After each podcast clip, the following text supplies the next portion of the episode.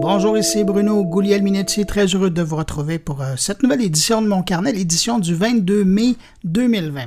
J'espère que vous allez bien en cette dixième semaine de confinement qui se termine ici à Montréal. Euh, c'est aussi l'anniversaire d'une folle aventure qui a commencé il y a 25 ans déjà avec un projet d'émission de radio qui s'appelait RadioNet que j'ai réalisé à Radio-Canada et que Claude Bernatchez, oui, oui, l'homme du matin à Québec, animait. L'aventure a duré deux ans environ sous diverses formes, mais elle m'a aussi permis d'aboutir aujourd'hui dans vos oreilles quand même. Hein? Ça fait tout un bout de chemin en 25 ans. Alors, bon 25e anniversaire aux anciens auditeurs de Radionet et à ses collaborateurs. Je pense notamment à Michel Dumais et à Jean-Hugues Roy. Bon, Allez, on revient euh, maintenant à aujourd'hui. Au sommaire de cette édition, on va se changer des idées et parler du numérique qui sert à la cause du développement durable. On va entendre sur le sujet Michel Angelier, Sandrix Bouchard et Félicia Sangaré. Et on va poursuivre euh, sur le sujet des interfaces vocales avec Jean-François Poulain, qui a rencontré cette semaine une spécialiste dans le domaine et euh, qui travaille essentiellement à assurer que ses clients sortent les premiers lorsqu'un internaute cherche avec la voix. Parce que vous le savez, lorsqu'on cherche avec la voix, les Alexa, Google et Siri nous donnent pas beaucoup de choix, sinon même juste un choix. Alors, euh, comment sortir le premier? Ben, vous le saurez en écoutant mon carnet. Patrick White, cette semaine, s'intéresse à la nouvelle de la semaine, l'arrivée des Facebook Shops, et puis Stéphane Ricoul réfléchit aux limites du numérique. Mais bon, juste avant d'aller les rejoindre et avant de revenir sur l'actualité numérique de la semaine, je prends comme toujours un instant pour saluer cinq auditeurs de mon carnet. Cette semaine, salutations à Emmanuel Serra, Jean-François Nolin, Bianca Battistini, Michel Marchildon et Sarah Achard. À vous cinq, merci pour votre écoute. Et puis merci à vous, je répète chaque semaine, mais c'est sincère, merci à vous que je n'ai pas nommé, mais qui m'écoutez, qui me recevez comme ça, qui m'accueillez entre vos deux oreilles cette semaine. Merci beaucoup. À tous, je vous souhaite une bonne écoute.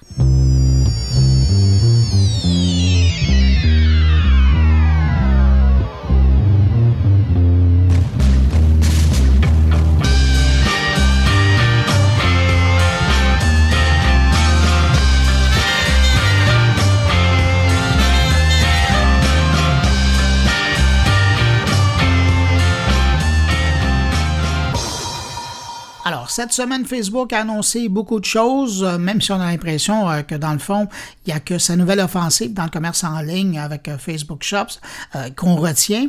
Mais je vous résume, bon, l'annonce, là, Facebook va offrir la possibilité aux commerçants d'ouvrir une boutique dans son réseau et pour ceux qui utilisent déjà des plateformes de vente en ligne comme Shopify, ben, ils pourront simplement cloner leur boutique sur Facebook. Avec ça, là, vraiment, on peut dire que ça n'a jamais été aussi simple de vendre en ligne avec cette nouvelle l'offre qui est gratuite hein, en passant. Euh, comme je le disais au début de mon carnet, Patrick White va revenir sur le sujet, alors je ne vais pas m'étendre sur l'annonce, mais il faut quand même souligner euh, que l'offre est agressive hein, et ça va jouer dans les plates-bandes de Amazon et compagnie. Également, on voyait lors du lancement euh, que l'entreprise canadienne Shopify était mise de l'avant, même si 8 ou 10 autres plateformes de vente participent à la mise en place du service, mais je ne pouvais pas m'empêcher d'avoir une pensée pour l'entreprise d'Ottawa parce que Shopify peut trouver son intérêt à court terme dans ce partenariat, mais à moyen et long terme, je vois Facebook prendre toute la place dans le portrait et probablement écraser ces plateformes de vente en offrant pareil service, mais pour moindre coût et carrément peut-être même gratuitement en échange de publicité et d'accès aux données sur les habitudes de consommation de ces 3 milliards d'utilisateurs mensuels sur Facebook, Instagram ou Messenger. Et euh, déjà, on voit ce scénario prendre forme quand on sait qu'en plus d'offrir la possibilité de vendre euh, aux commerçants, ben, Facebook va leur offrir des outils pour créer des programmes de fidélité et euh, la possibilité aussi d'offrir un service personnalisé aux clients en utilisant une intelligence artificielle développée par Facebook. Et qui va avoir accès à toutes ces informations? Ben oui, Facebook. Et puis, dernière réflexion sur le sujet, Facebook euh, qui se transforme en centre commercial virtuel, ça me fait beaucoup penser à WeChat en Chine, euh, qui, en plus d'être un service de messagerie, un réseau social, un moyen de paiement, ben, s'impose aussi comme plateforme de vente en ligne. Euh, c'est maintenant commun pour les Chinois d'y acheter de la nourriture, des vêtements ou payer des services directement à partir de l'application. Ben, tranquillement, pas vite, on est en train de voir sous nos yeux Facebook se transformer de la sorte. Bon, j'arrête là-dessus et je laisserai Patrick White poursuivre sur le sujet un petit peu plus tard dans mon carnet.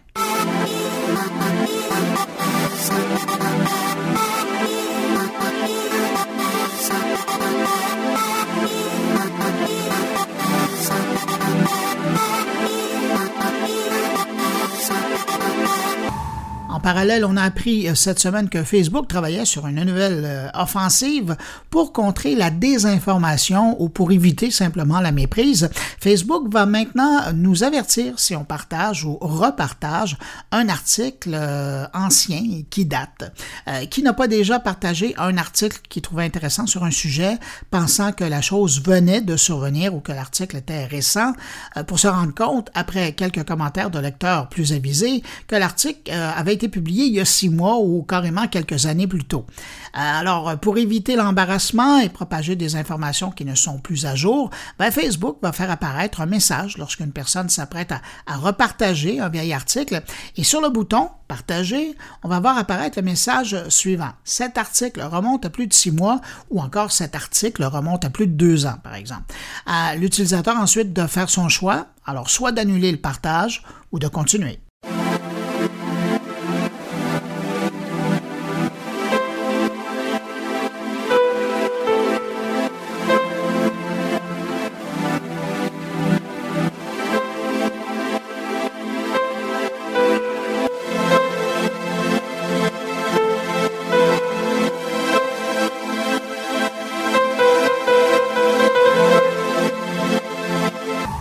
La nouveauté, il y en avait également du côté de chez Messenger. Le service de messagerie de Facebook renforce la sécurité de son application. Facebook affirme que son application Messenger est désormais capable de traquer discrètement les gens qui ont de mauvaises intentions en utilisant le système de communication. Si tel est le cas, des messages de sécurité apparaîtront dans les échanges si l'intelligence artificielle détecte des activités suspectes. Faut comprendre au passage qu'une machine va maintenant surveiller vos conversations pour s'assurer de votre sécurité. Selon Jay Sullivan, qui est un des responsables de la sécurité des produits chez Facebook, cette fonctionnalité devrait aider des millions de personnes à éviter des interactions dangereuses et des arnaques. Cette nouvelle fonction a déjà été déployée dans la version Android de l'application et il sera dans la nouvelle version de l'application pour les iPhones. Vous aurez remarqué que j'ai dit surveiller et pas lire vos conversations parce que la nouvelle approche de Facebook se base sur le comportement, pas le contenu de toute façon, aussitôt que Facebook va avoir réussi le cryptage intégral des communications sur Messenger, comme ils l'ont fait sur WhatsApp, ben, ça deviendra difficile de lire quoi que ce soit dans une conversation.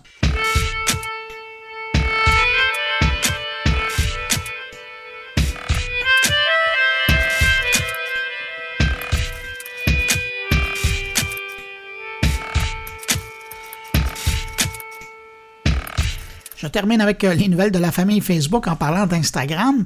Vous vous souvenez de la vague d'affichage de photos de son enfance sur les réseaux sociaux il y a environ deux mois? Euh, je vous en avais parlé, je vous avais dit que c'était vraiment quelque chose de formidable pour les développeurs qui désiraient enseigner à leur intelligence artificielle à quoi ressemblait le vieillissement d'une population. Eh ben, cette semaine, pandémie oblige, je vous ramène euh, la même observation, mais cette fois pour les gens masqués. Depuis le début de la pandémie, on voit partout sur les réseaux sociaux des gens afficher des photos d'eux-mêmes ou de leurs proches avec un couvre-visage. Alors imaginez-vous donc que cette semaine, il y a des chercheurs qui ont publié une collection de données intitulée COVID-19 euh, images de masques euh, qui utilisait plus de 1200 images collectées sur Instagram. Et puis il y a un mois plus tôt, euh, des chercheurs chinois avaient, eux, une base de données avec plus de 5000 photos masquées qu'ils avaient aussi trouvées sur les réseaux sociaux. Bref, il faut y penser deux fois avant de mettre en ligne des photos de soi-même, sachant à quoi elles peuvent servir ensuite. Ou en passant, si vous êtes du genre à faire des diffusions en direct sur Instagram, sachez que le réseau social vient de durcir ses règles en ce qui concerne l'utilisation de la musique en direct. Instagram tient à rappeler aux utilisateurs de sa plateforme euh, qui font des diffusions en direct que lorsque vous utilisez une musique qui n'est pas libre de droit pendant une diffusion, une story ou une publication, ben Instagram vous rappellera à l'ordre en faisant apparaître une notification. Et je vous rappelle qu'Instagram se garde le droit de couper le son des fichiers vidéo qui sont sur sa plateforme si les règles ne sont pas respectées.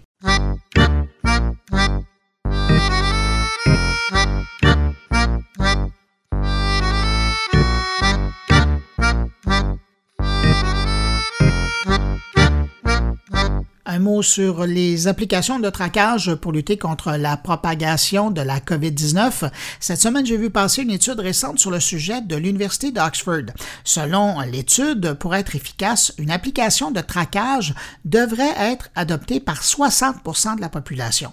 Ça, ça veut dire que si jamais on commence à en utiliser une au Québec, ben, il faudrait vraiment que beaucoup de monde l'utilise pour que ça vaille vraiment la peine.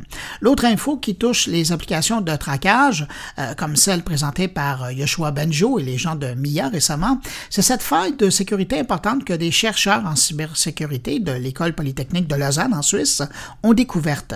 Si vous vous demandez où est le lien entre les deux, c'est que pour que l'application COVID euh, de MIA fonctionne, ben, la connexion Bluetooth doit être active en permanence. Et là, on découvre cette faille qui utilise les connexions ouvertes de Bluetooth et touche encore un grand nombre d'appareils qui utilisent justement ce protocole de connexion. La bonne nouvelle, c'est qu'une rustine a déjà été distribuée par les fabricants de téléphones en décembre euh, pour colmater la faille en question. Mais si vous n'avez pas fait la mise à jour de votre téléphone ou si votre téléphone ne prend plus les nouvelles mises à jour, est-ce que j'ai dit le mot obsolence programmée? Eh bien, vous et votre téléphone, vous êtes à risque. Et quand on dit à risque, c'est de se faire voler toutes les informations sensibles qui sont dans le téléphone.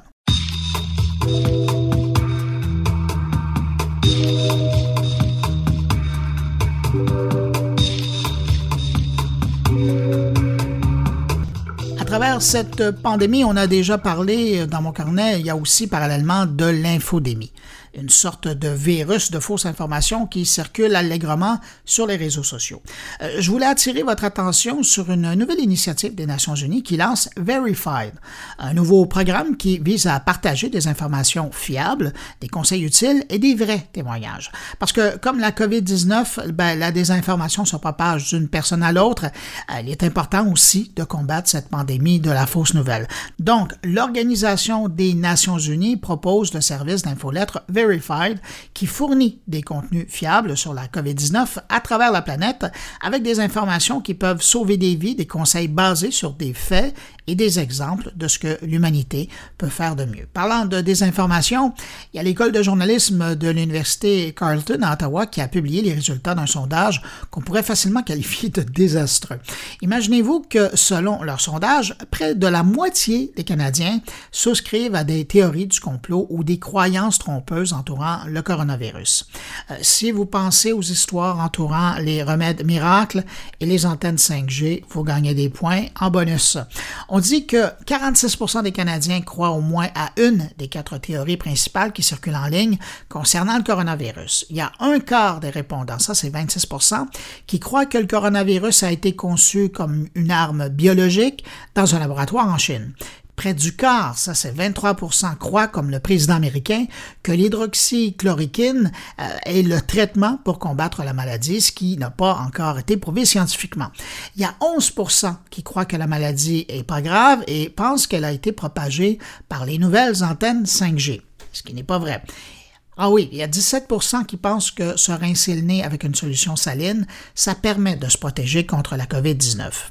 Et comme ce type d'information circule principalement sur les réseaux sociaux, sur Internet, on peut présumer que les répondants passent beaucoup de temps, peut-être même un peu trop de temps, sur les réseaux sociaux pour être nourris par toutes ces histoires.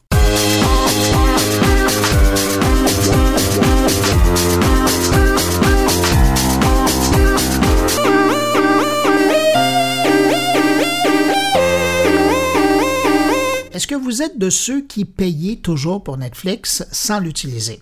Si c'est votre cas, ça se pourrait, vous allez bientôt recevoir un message de Netflix. C'est que la compagnie va vérifier maintenant si les membres inactifs souhaitent conserver le service. Même que si les membres ne répondent pas, ben Netflix va tout simplement annuler leur abonnement. Netflix dit vérifier auprès de ses membres qui n'ont rien regardé sur Netflix depuis un an s'ils veulent toujours conserver leur adhésion. Mais rassurez-vous, selon eux, les comptes inactifs représentent moins de la moitié de 1% de leur base d'abonnés. Alors voilà un bel exemple de bonne pratique. Maintenant, j'ai hâte de voir si d'autres services du genre vont emboîter le pas.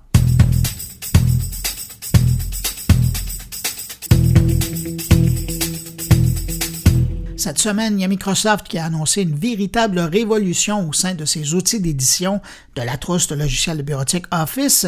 L'éditeur, probablement inspiré par le travail de Google, va maintenant rendre ses outils plus collaboratifs. Et pour ce faire, Microsoft mise sur le nouveau framework fluide qui va bientôt installer au cœur du service Microsoft 365 et des logiciels de la trousse Office. Concrètement, ça veut dire que prochainement, pour créer euh, des tableaux, par exemple, ben, il faudra plus nécessairement démarrer Excel. On pourra le faire à même l'éditeur où on se trouve, que ce soit Word ou PowerPoint, par exemple.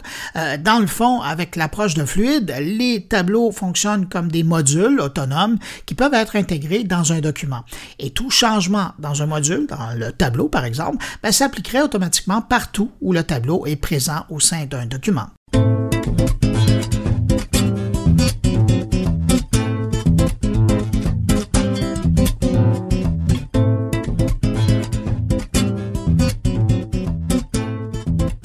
Vous souviendrez peut-être qu'en 2018, Google avait sorti plein de nouvelles fonctions pour faciliter notre hygiène numérique. Eh bien, cette semaine, c'est YouTube qui en remet avec euh, quelque chose qui va sûrement faire plaisir à bien des utilisateurs. Imaginez-vous que YouTube lance une fonction qui va vous rappeler qu'il est temps de dormir. C'est pas beau ça? Une fonctionnalité qui vient s'ajouter à d'autres outils déjà offerts par YouTube, comme par exemple euh, les statistiques pour savoir combien de temps vous avez passé sur euh, la plateforme pour les sept derniers jours, ou cette autre fonctionnalité qui désactive les sons et les vibrations pour les notifications YouTube. Alors, avec la nouvelle fonctionnalité annoncée, vous pourrez fixer votre heure de dodo dans les paramètres de l'application YouTube, autant sur la version iOS que Android, et l'application vous enverra un message si vous passez tout droit. Maintenant, vous de voir si vous voulez que YouTube coupe la vidéo quand c'est l'heure d'aller au lit ou si vous désirez plutôt un message à la fin d'une vidéo.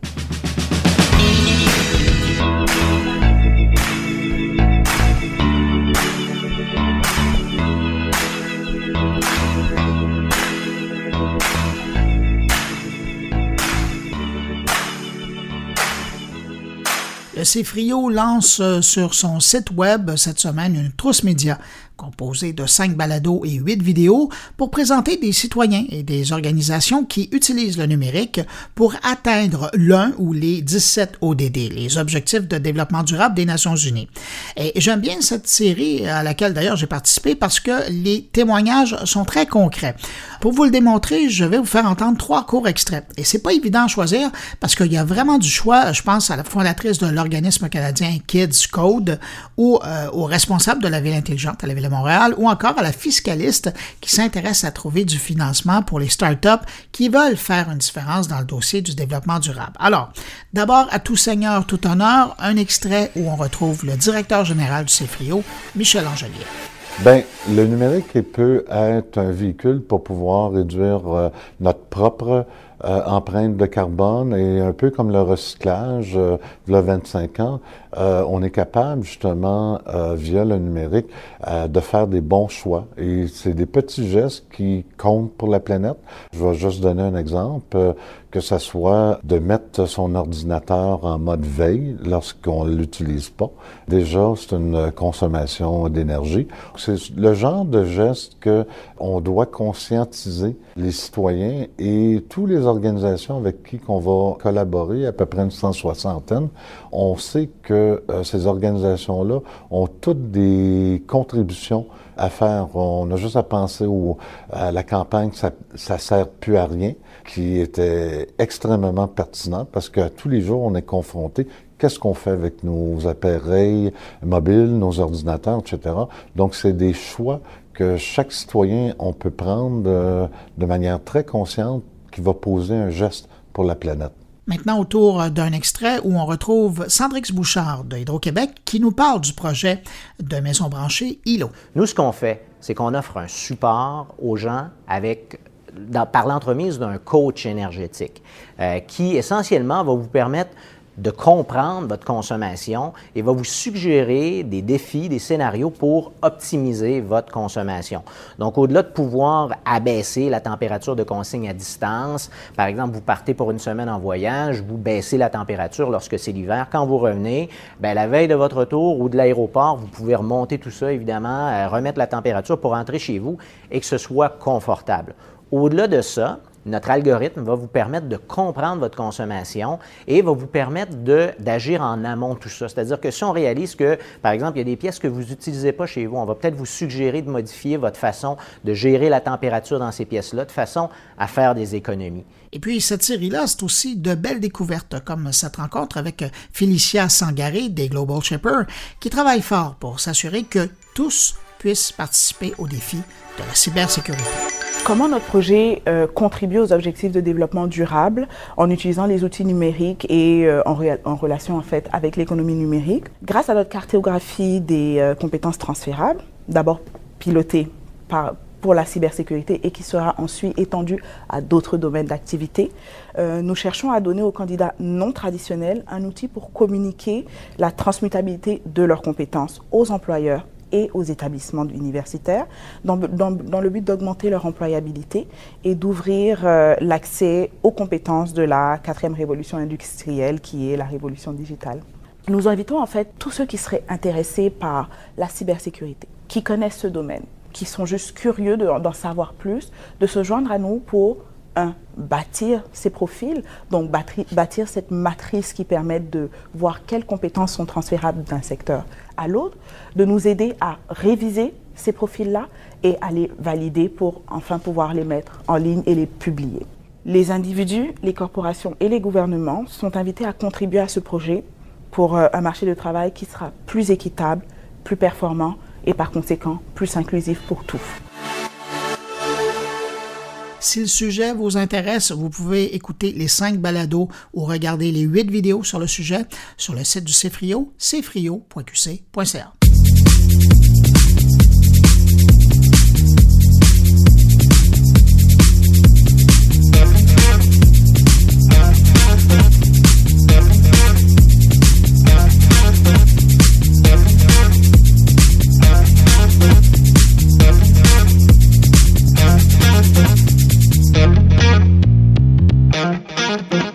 C'est maintenant le temps d'aller rejoindre Jean-François Poulain. Salut Jean-François. Bonjour Bruno. Jean-François, cette semaine, on poursuit dans le thème, à mon grand plaisir, de l'accès par la voix à l'information. On parle d'interface vocale, mais on pousse plus loin. La semaine passée, tu nous permettais de, regarder ça dans son ensemble, mais là, on va vraiment en détail pour savoir ce qui est vraiment pertinent ou ce sur quoi les, les gens ou les entreprises devraient travailler quand on pense à l'interface vocale. Exactement. C'est en fait, euh, je pense qu'il y a des gens qui se disent bon, c'est pas encore tout à fait là. Euh, est-ce qu'on, qu'est-ce qu'on doit choisir hein, comme contenu pour Est-ce qu'on doit faire des services sur Alexa Est-ce qu'on doit se préparer à tout mettre notre contenu là? Ben, euh, cette semaine, avec mon invité Sabrina Delal, qui est une entrepreneur, qui a une compagnie qui s'appelle Urban Voice hein, en français, en français en France, qui est une championne des services Alexa, justement, puis qui, s'est investie beaucoup dans ce genre de questions-là. ben, elle nous rappelle que les recherches en mode vocal. Maintenant, ça peut arriver sur euh, quand tu as un téléphone Android et que tu l'interpelles pour avoir un résultat de recherche, mais c'est des interfaces qui sont dans nos maisons aussi, les Google Home, les, Alexa et autres.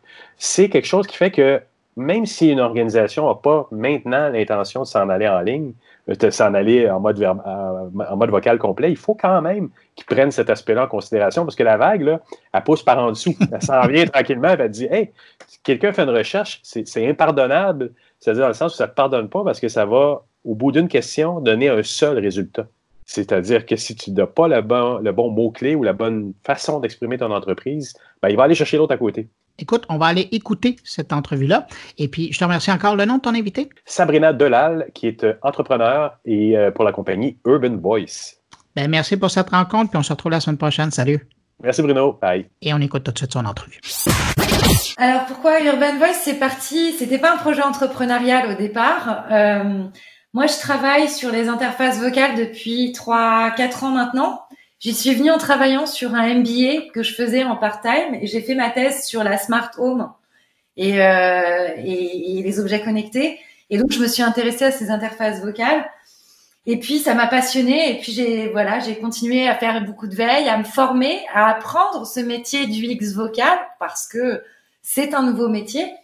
Et puis euh, j'ai eu l'opportunité de partir me former aux États-Unis. Euh, lors du premier congrès nord-américain dédié à ces technologies, au Voice Summit qui avait eu lieu en 2018, euh, j'ai eu l'opportunité d'y être invitée, donc je suis allée me former là-bas. Et quand je suis rentrée, je me suis dit bon, c'est génial. Maintenant, il faut mettre les mains dans la machine. Et donc, j'avais très envie de travailler sur un premier cas. Et il se trouve que je suis membre d'une association locale au sein de ma ville qui s'appelle Relais Digital et qui accompagne la transformation, les projets de transformation digitale de la ville. Donc, on est un pool de citoyens volontaires qui euh, sommes consultés dans, le cadre de projets ou qui pouvons être force de proposition. Et donc, euh, j'en ai parlé au président de cette association, Louis, mon partenaire, qui m'a dit, ça faisait plusieurs fois qu'on était, enfin, qu'on était sollicité et qu'on intervenait auprès d'organisations de la ville comme le Centre communal d'action sociale, par exemple, ce genre de choses, et qu'on entendait parler de ces sujets-là, qu'on voyait que ça les intéressait. Et euh, donc, je, propose l'idée à Louis, euh, qui est développeur aussi de son de métier, euh, et qui me dit oui, c'est intéressant, etc.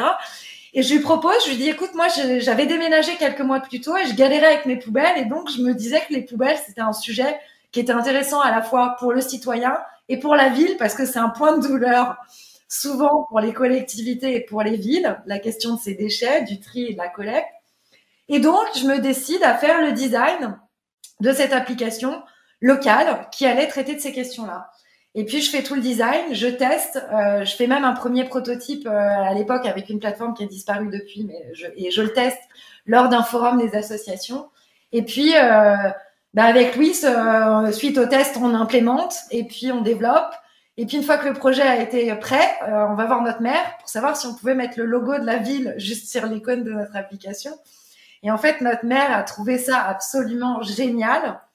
Et, euh, c'est lui qui nous a incité en fait à créer Urban Voice et à aller proposer ce produit. Donc évidemment, on a eu l'autorisation de mettre le logo et même au-delà. Euh, voilà, je ne dévoilerai pas d'autres choses, mais euh, il a intégré cette application au dispositif de la ville et il nous a incité à créer une société tout simplement pour aller le proposer à d'autres villes, puisque ce qu'on a fait à l'échelle d'un territoire, c'est tout à fait scalable et adaptable à toutes les autres villes de France, potentiellement d'Europe et pourquoi pas des États. Et il faut savoir aussi, Jean-François, c'est que sur les technologies vocales, on parle souvent de des enceintes. Effectivement, les enceintes, c'est le premier, c'est le premier device auquel on pense, c'est le premier objet connecté auquel on pense.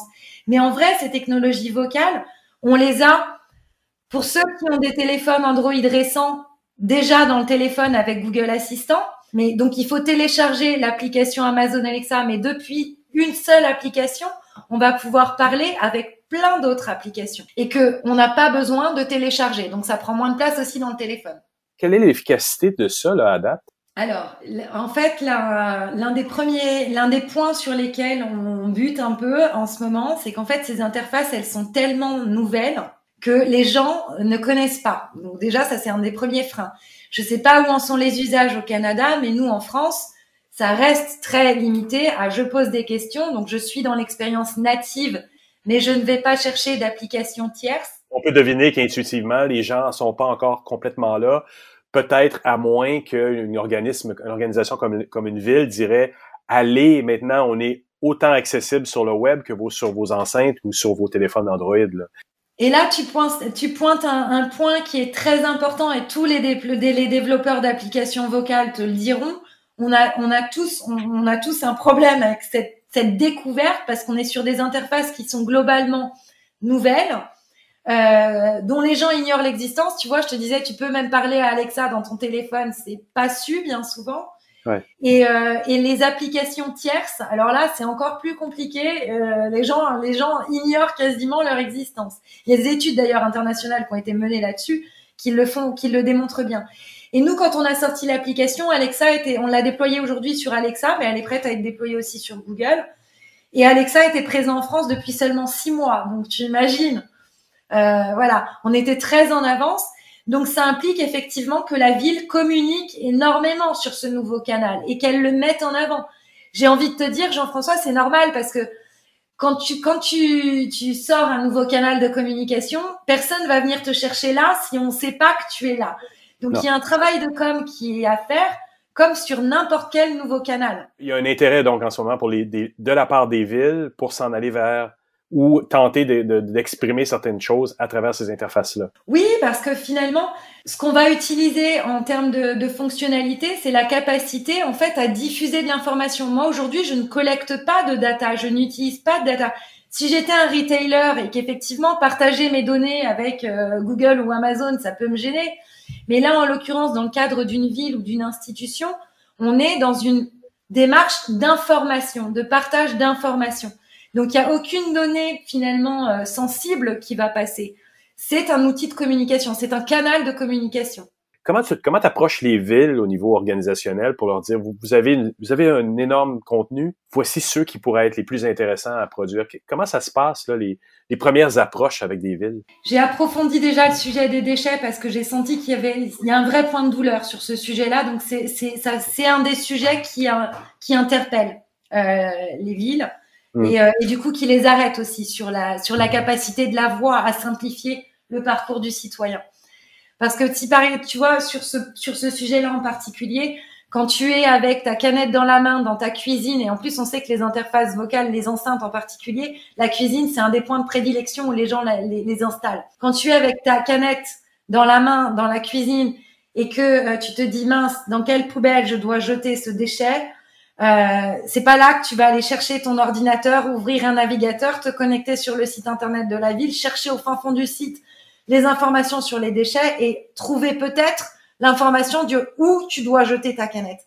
Par contre, en vocal, si tu dis à ton assistant vocal, Alexa demande à telle application où je peux jeter une canette et qu'on te répond, tu le jettes dans la poubelle jaune, ton geste, il est extrême, il devient extrêmement simple à faire, en fait. Alors nous, on a fait des workshops avec les citoyens de la ville pour justement savoir quels étaient les autres euh, cas d'usage qui serait intéressant de passer en vocal pour les citoyens. Et donc, on a travaillé là-dessus. Donc, on a des pistes là euh, sur lesquelles on travaille en ce moment en R&D pour approfondir. Il y a tellement de choses. Et en fait, en France, on a nos, nos villes sont en train de passer petit à petit à l'open data. Donc, elles mettent de plus en plus de données euh, à la disposition bah, de, des, entreprises, des développeurs, euh, nous, des startups, qui nous permettent aussi de construire et, d'avancer pour construire et avancer à chaque fois un peu plus loin dans ces services.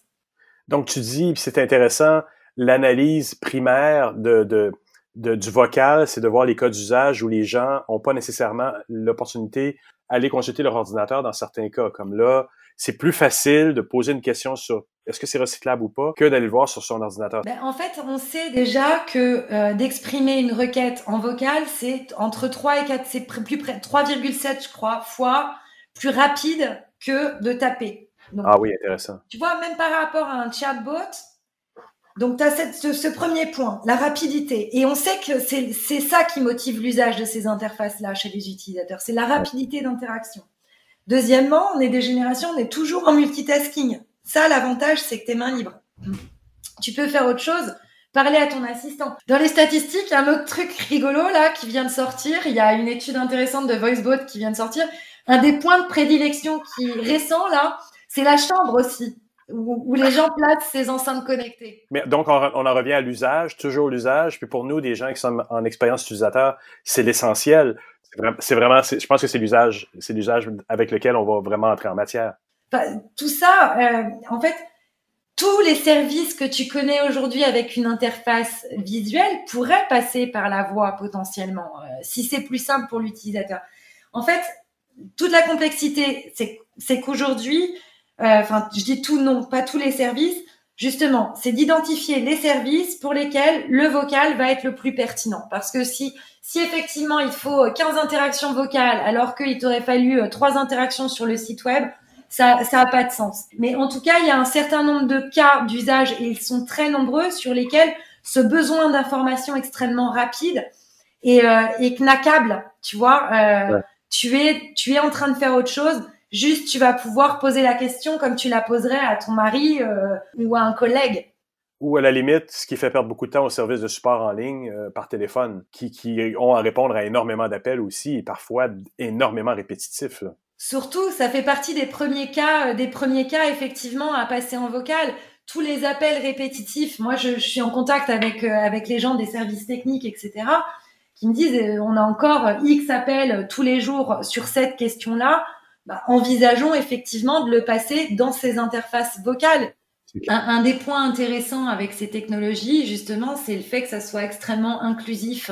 Et je pense que c'est ce qui plaît aux mères. Moi, quand je les, quand je les rencontre et que je leur explique en fait euh, comment, qu'est-ce qui se passe avec ces interfaces, quand je leur parle justement du fait qu'il y a, il y a besoin d'aucune compétence numérique pour pouvoir interagir avec ces interfaces. C'est ce qui fait briller leurs yeux. En France, on estime à 23% l'électronisme. Ce qu'on appelle l'électronisme, c'est les personnes éloignées du digital c'est ma grand-mère, mais même ma sœur. Ma sœur est pas sur Facebook, elle est plus jeune que moi. Mais ça nécessite qu'elle fasse la démarche de comprendre comment les gens vont poser leurs questions à ces interfaces. Parce qu'en fait, c'est pas là l'utilisateur qui doit s'adapter à une interface graphique et à un rubricage qu'on va lui proposer. Donc, c'est pas à lui d'aller chercher. C'est lui qui va exprimer sa demande et le système doit le comprendre et lui répondre. C'était vraiment super intéressant. Je voudrais te remercier pour cette entrevue, Sabrina Delal. Merci beaucoup. De rien. C'était un grand plaisir.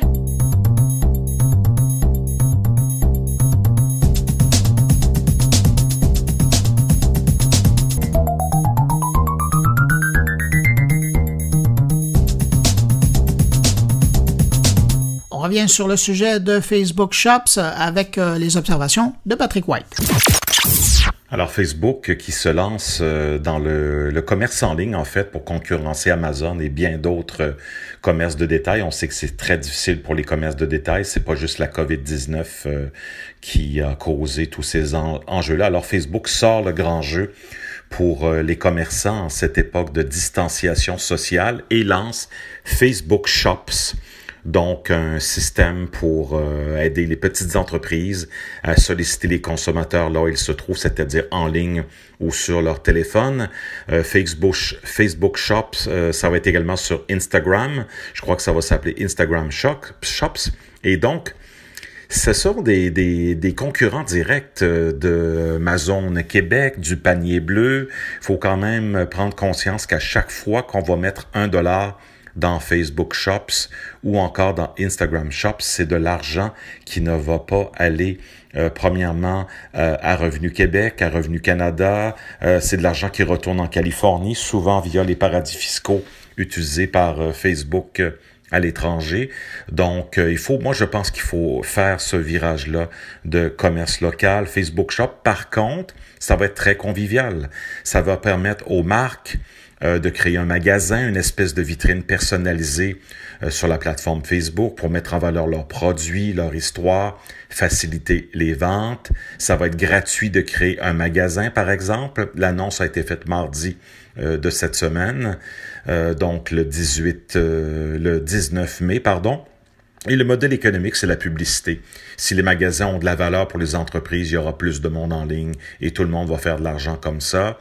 Euh, les PME qui vont utiliser Facebook Shops auront l'option de payer pour des publicités qui redirigent les consommateurs vers leur vitrine, qui sera la même pour Facebook, pour Instagram, Facebook Messenger et WhatsApp qui appartiennent tous au groupe Facebook. Donc, on veut augmenter le temps passé par les utilisateurs sur les différentes applications.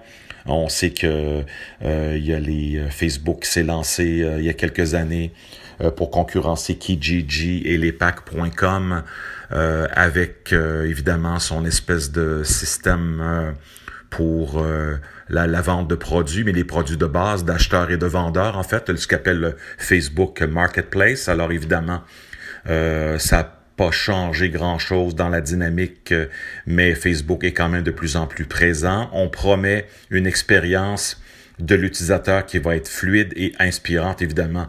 Ça, c'est un peu la bullshit de Facebook. Là, on vous dit que vous allez explorer l'univers des marques plus en détail, bla bla bla bla bla.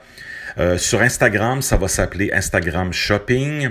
Euh, Facebook Shop, ça va être progressivement mis à disposition au cours des deux prochains mois 160 millions de petites PME qui utilisent déjà l'écosystème du réseau social, donc il euh, faut déjà être présent. Euh, présent pardon. L'interface est déjà dans les cartons depuis au moins un an. Et le groupe euh, Facebook qui vient de Californie veut vraiment aider les entreprises à survivre post-COVID-19 et à se construire une présence en ligne dans un contexte où les achats vont de plus en plus avoir lieu sur Internet. C'est ce que dit George Lee à l'agence France Presse. George Lee, c'est le directeur de la gestion des produits chez euh, Facebook. Donc, évidemment, on prépare la post-COVID-19 et il y a quand même un tiers des PME aux États-Unis, au Canada, qui ont été interrogés pour une étude qui déclare ne pas être opérationnelle en ce moment et beaucoup, euh, le tiers, euh, qui n'ont plus d'activité en ligne. Alors ça, c'est un gros problème pour générer des revenus. On sait que les, pour le magasinage de vêtements, ce sera plus pareil après la pandémie. On a déjà des euh, protections de la faillite.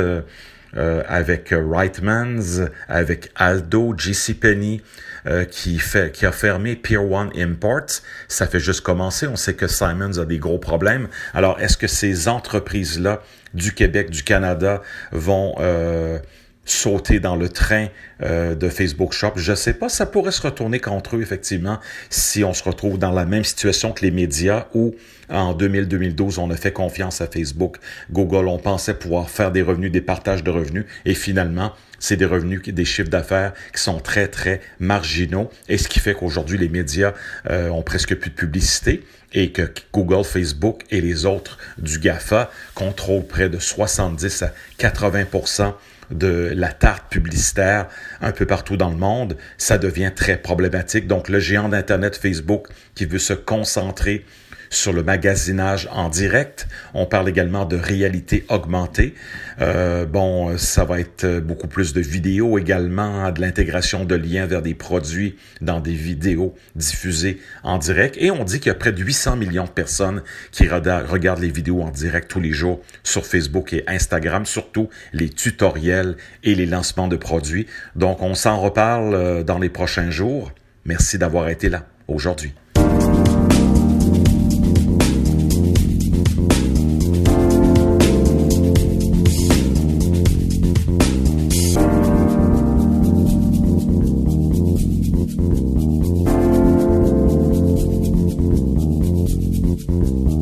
Stéphane Ricoul, cette semaine, s'arrête un peu et réfléchit sur les limites du numérique avec des lacunes qui n'ont malheureusement rien de virtuel.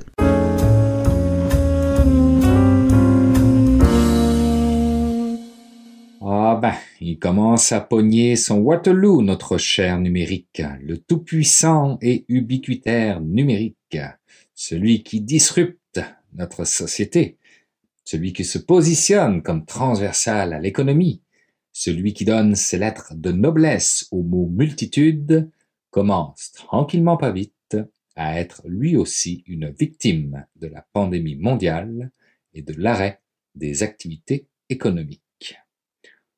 Pour ceux et celles qui me suivent sur LinkedIn, j'ai écrit un billet cette semaine qui explique que le numérique aurait pu offrir tant de choses dans l'accompagnement que mon meilleur ami, aujourd'hui décédé, aurait pu avoir, mais que faute du développement, faute de financement, faute de volonté, ce numérique que je porte tant s'est montré ben cheap quand est venu le temps d'apporter du réconfort à mon ami. Impossible de le faire virtuellement, tout simplement. Et c'est vrai pour les milliers de familles qui sont endeuillées actuellement. Endeuillées de par la Covid ou pas, mais qui doivent faire face à la distanciation, y compris auprès de leurs proches, dans les hôpitaux ou en maison de retraite, qui doivent faire face à cette même distanciation lorsqu'arrive le jour des obsèques.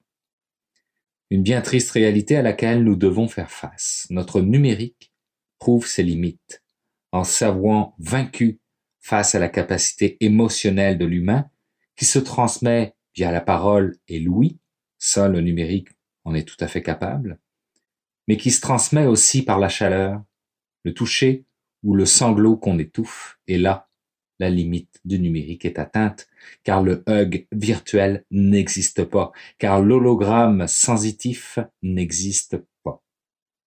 Le numérique qu'on pensait bien au-delà ou bien au-dessus des lois, des règlements et des réalités économiques se fait rattraper lui aussi par la réalité de la pandémie.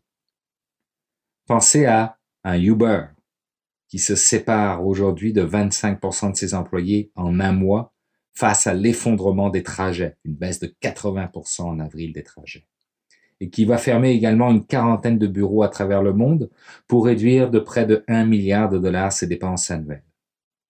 Et Uber n'est pas la seule. Airbnb, le géant, le roi de la disruption, se fait disrupter par une pandémie. Là aussi, 25% des employés licenciés, des chiffres de 50% inférieurs à ceux de 2019.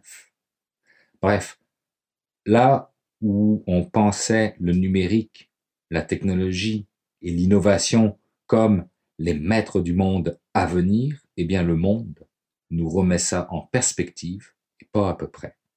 Cette capsule, elle est pour toi, mon ami. Pars en paix.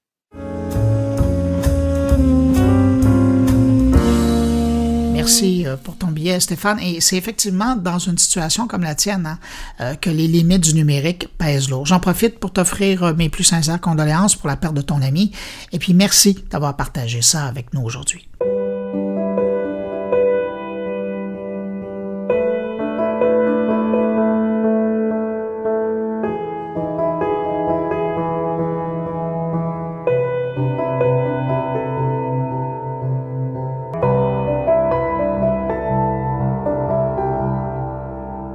Ben voilà, c'est ainsi que se termine euh, cette édition de Mon Carnet. Merci à nos invités, merci à mes collaborateurs, Jean-François Poulain, Patrick White, Stéphane Ricoul. Euh, je vous le rappelle, euh, n'hésitez pas à passer le mot autour de vous. Hein? Si vous pensez que Mon Carnet peut intéresser des amis, connaissances, abonnés, vous passez le mot. Nous, ça nous fait plaisir d'accueillir de nouveaux auditeurs. Et si vous désirez me laisser un mot, vous pouvez le faire en passant par les réseaux sociaux, en utilisant le hashtag Mon Carnet, la page SoundCloud de Mon Carnet ou encore évidemment le site moncarnet.com. Merci d'avoir été là. On se retrouve la semaine prochaine pour une nouvelle édition de mon carnet. Au revoir.